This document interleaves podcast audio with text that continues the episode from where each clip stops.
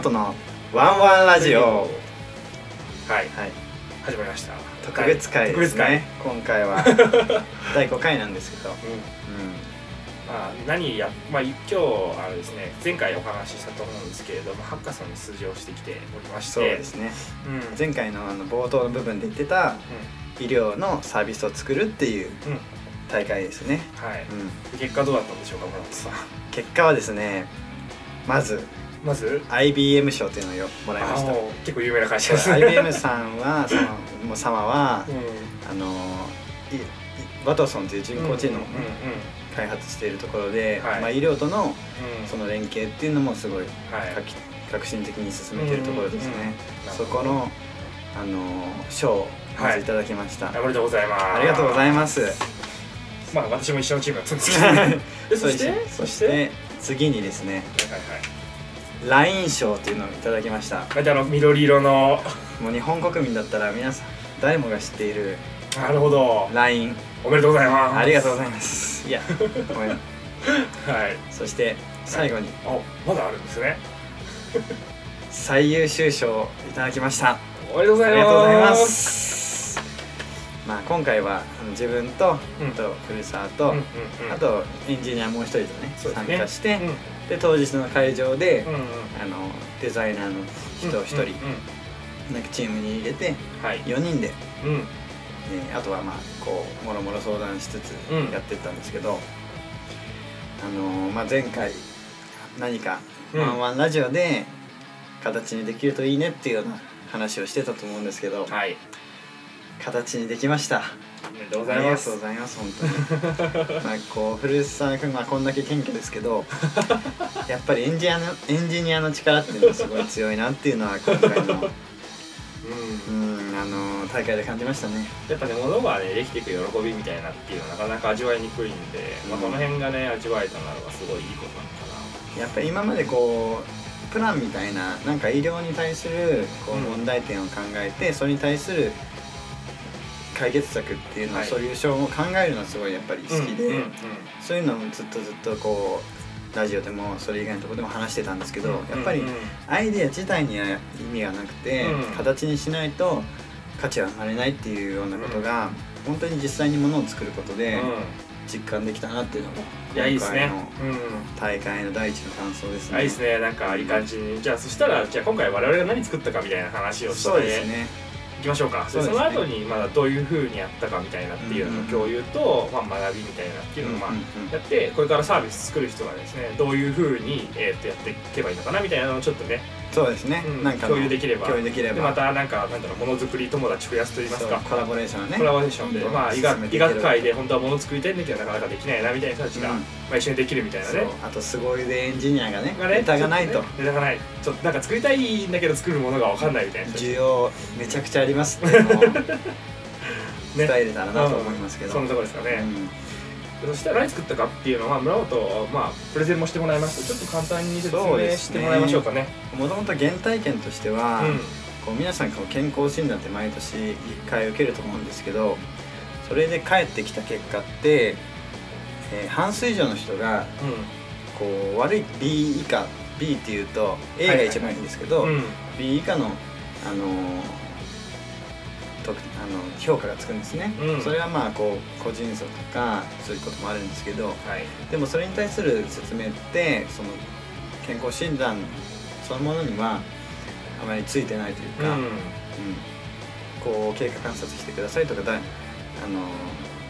少し異常値から外れてますけど日常生活には差し支えありませんみたいに書かれてる人いるんですけどはいはいはいはい。やっぱりその書き方だけだとやっぱ受けた人ってすごい不安に思うと思うんですね、うん。こう本当に病院に行かなくていいのかとか、はいこのはい検査もね、うん B, B 以下になってるってどういう意味があるのかなっていうようなはいはいはい。気持ちが結構あったと思って、うん。で実際自分にそういう相談をねしてくれる人も結何人もいてうん。そういう人に対してあのサービスでね、うん。こう回答を出すっていうのをまあまあ、LINE のアプリ上で作ったっていうのが、まあ、今回の大まかな概要ですかね、うんまあ、そこまでまだ詳しくは作り込みはね、うんうん。またここから進めていくので、うん。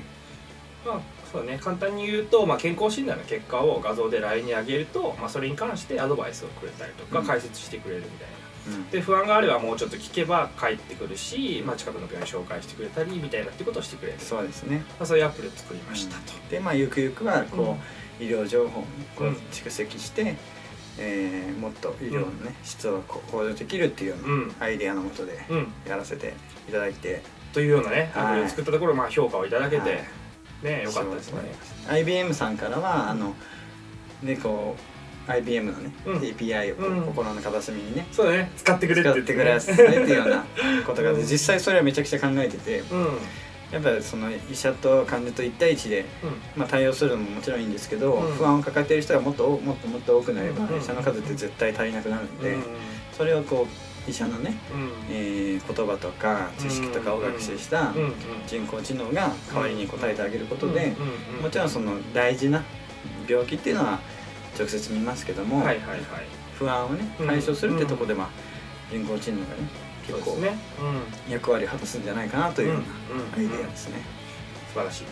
素晴らしい。で LINE の上でね作って、うんそうそう。結構今回いろんな13チームうん。出てたんですけど、うん。いろんな角度から薬のこととか、そうねいろんなアイデア出てたよね、うん。安全とか、うん。こうあとは人と人との、関わりとか、そういういろんないいアイデアがいっぱいあった中で、まあ、そのシンプルさみたいなところを LINE さんからは評価していただいたというところが大きかったかなと思いますね。よかったね、そしてなんかアイデアがどうやって生まれてきたかみたいなね、うん。話しようかなと思うんですけど、まあ、そのきっかけはなんかその要は健康診断で不安抱えてる人がいるみたいな気づきだと思うんですけど、まあ、今日その会場でアイデアが生まれてった過程みたいな、うん。っていうのはちょっとどう振り返っていただいて。そうですね。もともと10個ぐらいも案は考えててはいはい。その中でそのより社会にインパクトがあって現実実現可能性があるものをやりたいなっていうふうに思ってやっぱ形にするっていうのが一個目標だったので、うんうんうんでただやっぱり自分の力だけではどうにもならなくてうん。うんまず自分がそのプランを紙に書いて、はいはい。まあ、みんなの皆さんの前で発表したんですけど誰もねあの食いついてきてくれなくて質問とかうんうんそういうのがなくてもともと一緒に出るエンジニアさんは、うんあー古澤とかその他もう一人うんエンジニアはいたんですけどその一般的に注目っていうのはまだ全然浴びれてなくて。で今回入っていただいたデザイナーさんにうん。こうどうすればもっと良くなるかみたいなところで今はその医療者から見た改善案うん。は提示できてたんですけどここそこに本当にうん。ニーズがあるのか顧客からのニーズがあるのかっていうのをもっと突き詰めた方がいいっていうようなアイデアをいただいて確かにうん。そこでこうか医者とかはこれが問題なんじゃないかなって思ってるかもしれないけど、うん。それを形にした時に使う側は、うん。やっぱその患者さんとかうん。健健康診断を受けた人であるからはいはい。そういう人がもっとそういう行動をしたくなるというようなうん。とこにフォーカスしていったらどうかってことでじゃあそう今までの経験の中でそれってどこかっていうとやっぱり実際に相談されてるっていう体験だったところが大きかったのかな。村村本の中でちょっとあなんだろう考えのシフトがあったのかななんか村本の思ってる課題を解決したいっていう思いの中から要は使いたい人、ねうん使う人がどう思うかみたいなところにちょっと考え方がシフトしたのかなシフトしたね。でそのなんだろう、まあ、顧客視点っていうかニーズユーザーのニーズみたいなところからちょっと突き詰められたのが今回の商品の一つだったのかもしれないですね、うん、そこはでかかったと思いますね。やっぱ自分だけだとそこにはたどり着けなくて、まあその助言をもらって、ビジネス視点というか、そうね。本当にこの今世の中にはすごいたくさんのスタートアップとか、うんうんうん。まあ、医療ベンチャーのいっぱいある中で、はい生き残るところって本当に少なくて。はいはい。でそれをなんでそれを分類するとやっぱりその顧客のニーズであったりとか今後ススケールを大きくできるかとかはいはい。資金を調達できるかとか、うんそういうやっぱ評価項目が何個もあってはい。そういう評価項目に長けてる人の意見を聞けたっていうのが、うん。まあすごく大きかった。まあ今回ね、うん。やってよかったでやっぱりこう今まではこう本とかでは企業のうん話とかは読んでましたけど、うん。実際に自分で一個プロダクトを作るっていうことを体験するとそこに書いてある言葉がうん。本当に自分事として捉えられるっていう。そうだよね。うん、俺もと今までねプロダクト作ったことはあんまりなかった。そうですね。そのエンジニアとかだと、まあ、自分で社だったプログラム書いてなんかウェブサービス作ったりとかっていう経験結構あると思うんですけど、うん。この人前ね医者でずっとやってきてるからそそのもの作ったりとか、う実際に形になる過程っていうのね今までなかなかなかった。そうですね。ねものづくり感っていうのがうん。なか,、なかったですね、うん。それで良かったです。ね、うん。だからなんかうん。うん、やっぱ医療者はやっぱそういう感覚って少ないと思って、はいはいはい。それ得られた。のはね一つ大きかった嬉しいですね。審査員の中にこう起業してるお医者さんもいて、うんうんうん。その人からすごいうん褒めていただけたのが、まあ、同じ医療者の立場として、まあ、この視点って間違ってなかったんだなっていう,、うんこう共感を得られるところだったなっていうのがすごいなるほど。嬉しかったです。素晴らしい。うん。素晴らしいですねなんかあのーまあ俺はその村本君が磨いてくれたプロダクトっていうかアイディアをベースにそのシステムをこういうふうに作ろうみたいな感じで進めていったわけなんですけど、なんかそのエンジニアが入ってくる前までにそのユーザー視点で磨き込みとか他に何かやってたりしたんですか？そうどうですか、大体もうユーザー視点に切り替えてそこで磨き込んだっていうそうですね。ところかな。なるほど。でやっぱりあとそのエンジニアが入ってきた後に、うん。すごいフレームワークで、今どういうサービスを作ればそのニーズに応えられるかそのソリューションを実現できるかっていうところをあの本当にじ本当すごいスピードで 作り上げてすぐに開発に取り掛かれたっていうのも一個良かったかなと思いまあ。今回ねリーンキャンパスっていうのを使ったんですけど、うまあそのなんだろう新しくサービス作るとかっていう人は結構まあまあ常識レベルのって言うとあれなんですけど、まあ、この項目をまずは埋めようみたいなっていう、まあ、フレームワークがあって、まあそのまあ、村とかアイデア考えてくれて、まあ、入った時に、まあ、すごいまあそろそろあのシードとして、まあ、アイデアの種としてものすごいいいものができるなと。うん。そしたらもうこれどう実現するかだろうっていうところで、まあ、エンジニア2人ですぐに切り替えて、まあ、詰められてない部分。システムにするにあたってちょっと足りない部分みたいなのを、まあ、フレームワーク使って埋めていこううん。という感じで結構スタートダッシュが良かったかもしれないですね。そうですね。やっぱりこうもう一人のエンジニアさんは今回の大会で初めて会った人だったんですけど、うん。その人にその気持ちとか需要とかっていうのを伝えられて、うなんだろうな共感を得れたっていうところがすごい嬉しかったし感謝してるところですね、エンジニアさんには本当に感謝しかないです、うん、でまあ作り上げていって、んそうねそれでまあなんだろうまあエンジニアリングの話はまた次回とかね、うんそうだね。ましましょうたその人うん、どうどう作ったからっていう話はまあ次回またするとして、まあ、そのなんだろうな、まあ、そのやっぱ表彰されるわけじゃないですか、でそのまあなんかそう自分とかよくハッカソン出て優勝とかうんうんね経験はあるあるあるんですけどそのやっぱね。あの初めてそのハッカソンで優勝するみたいなっていうのも相当やっぱなんだろう俺も一番最初ものすごくうるさあの嬉しくていまだにやっぱどういう感触だったかみたいな若干覚えているんだけれど、まあそのやっぱ薄れていくわけで、まあ、そのやっぱ今優勝してすげえ嬉しい村本君の気持ちみたいなっていうのはどういうもんなのかなみたいなのをちょっと言語化していった方がめっちゃ嬉しくて。まあなんか今はすごい静かに喋ってますけどもね。ここまでのこう何時間かってめちゃくちゃ嬉しくてめっちゃ喋ってたんですけど そんだけ本当にうち一回優勝することによって、今まで、えーその文字ベースでしかうんうん。実感できてなかったこととか、うん。自分の考えてる方向って合ってるのかなとこうニーズがあるのかなっていう不安とか、そういうものがすごいい。っぱいあって、なんだろうなやっぱり突き抜けたいなっていう気持ちがずっとあったんですけど、今回一回やっぱりその優勝最優秀賞っていうのをいただくと、やっぱ自分の持ってる視点って今後まだ広げられるんだなっていうような自信と、あとその言葉でしか知らなかった感覚、でやっぱりこうなんだろうなも本を読んでも理論とかそういうことは分かるんですけど感情までは本って教えてくれないんですよ、うんめっちゃ今いいこと言っただから本当に本から本を読んでるだけだと、うん。その感情ベースで体験を得られないので、うん。今回本当に優勝して、もうよっしゃっていううんうん。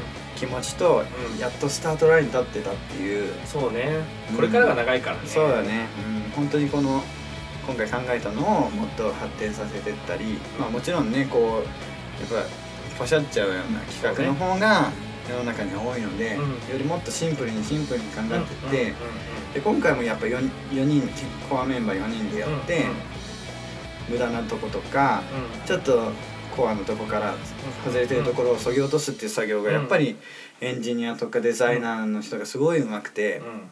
そうね、うん、伝えたいメッセージに絞ってやっぱりあれもこれもってすごい気持ちになっちゃうんですけど、そうね。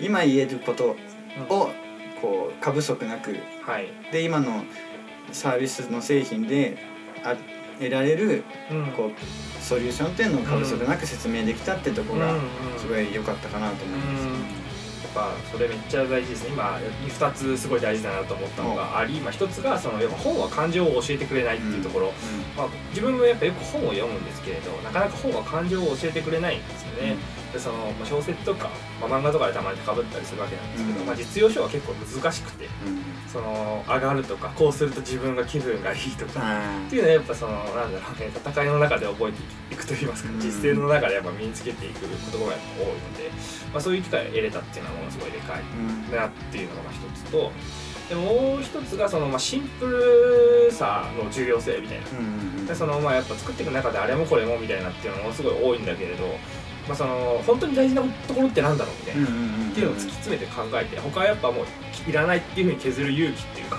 そういう勇気はいりますよね 本当に。本当はこういういい機能あるんだけどとかってプレゼンで言いたいんだけれど、うん。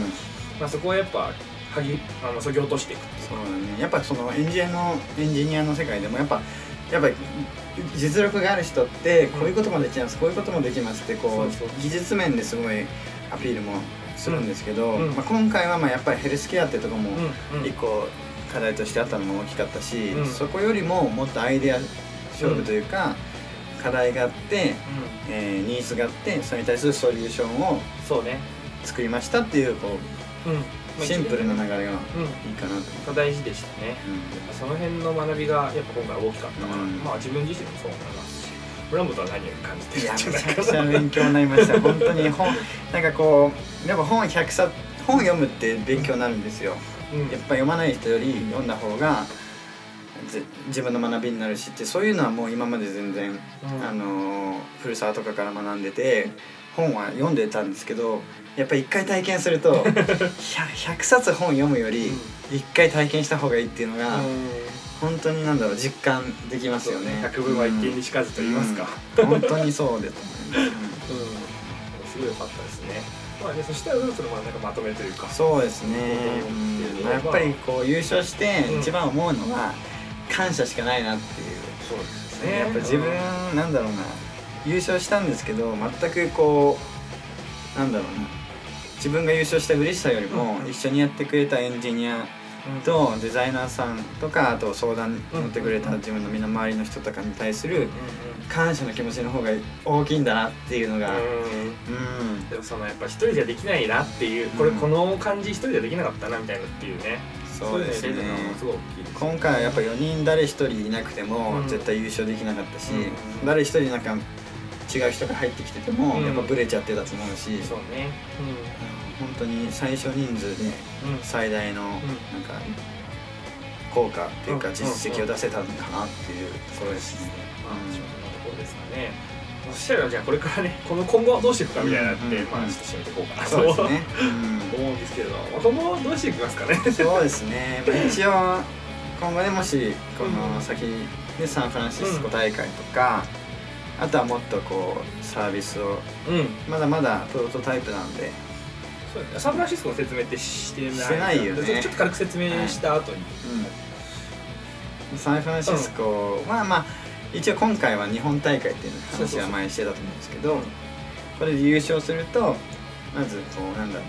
まあなんかプログラムえーとプログラムであの要はアイデアをもっと磨いていこうみたいなうんっていうのの、まあ、メンターがついてそれでブラッシュアップするみたいなっていうプログラムがあるんですよ、うでそのプログラムで、まあ、なかなかいい感じに進んだんじゃないかっていうか、まあ、ある程度基準に達したねってなると、えっと、サンフランシスコの全国大会がありまして、うん。そこでピッチをする予定になってます。そうですね。優勝しただけじゃ出れないんですよね。そうですね。からまたちょっとしっかりサービスとしてうん。作り込めることができれば、サンフランシスコ大会で出れるってところですまあ、ね、なんでまあ我々はもちろんねサービスをね磨き込んでサンフランシスコ大会で。ぜひね出たい、うん出たい気持ちはすごいあるんですけどでもやっぱ出ることが目標ではなくて出ることもすごい出たいんですけど、うん。結局はやっぱその自分がいいと思ったこのサービスによって医療がもっと良くなると思ったものを実際に日本で実現したいっていうのがやっぱり一番の目標なんでそこはぶらさずにやっていきたいなというふうに思っててでそうですね。うん。でやっぱりこの医療この全一人一人が自分の健康診断を正しく理解して、うん、自分の医療情報を自分で持って病院に預けっぱなしにしないで、うん、えー、なる社会、はい、でそれに付随して健康っていうものがもっともっと可視化されて、健康であることに対してもっと称賛されるとか、もっと利益があると。今はやっぱり健康よりも例えばお金であったりとか、仕事であったりとか、そういったことにやっぱり重きを置かれる世の中ではあるんですけど、今後どんどんどんどん世の中が成熟していくにつれて、健康の価値って絶対上がってくると思うんですね。目に見えない、うん。今は目に見えないけれど、やっぱこう10年後20年後に、あの人健康だよねいいよねっていうような価値観、そうですね、うん、が出るといいなと思ってます。やっぱり、えー、20代30代よりも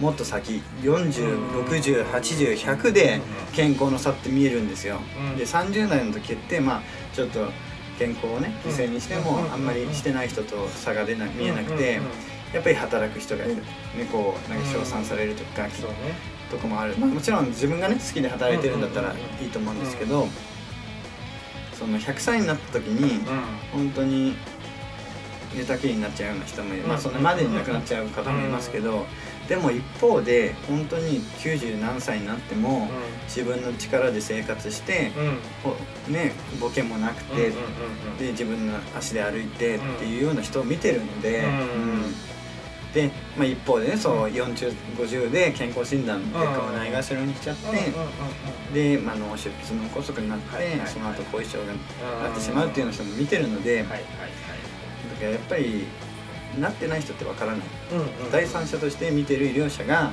もっとそこを、ね、医療リテラシーでもあるし制度でもあるしそういうとこをもっと作っていきたいっていうのがこれからの抱負ですね。やっと,、うん、やっとスタートライン立てたっていうところですね。健康への熱い思いがいいですね、うん、まあ、ちょっとエンジニアリングでこれを支援していこうと思います。ぜひコラボレーション。だからやっぱりそのエンジニアの言葉で語れるとか、うん、ビジネスの言葉で語れる医者ってすごい少ないと思うんですよ今。でまあそういうコミュニティあるみたいなんですけど、はい、ちょっと自分もそういうところに少し顔出してみて、うん、まあ、まだねできることには限られてますけど、もっともっと考え方を磨ければいいかなというふうに思っております。はい。素晴らしい。じゃあそしたらねこれから頑張ってねやっていきましょうね。やっていきましょう。ぜひ、はい、これ今後もね、はい、古澤さんもよろしくお願いします はいじゃあ第5回、はい、ありがとうございました。ありがとうございました。はい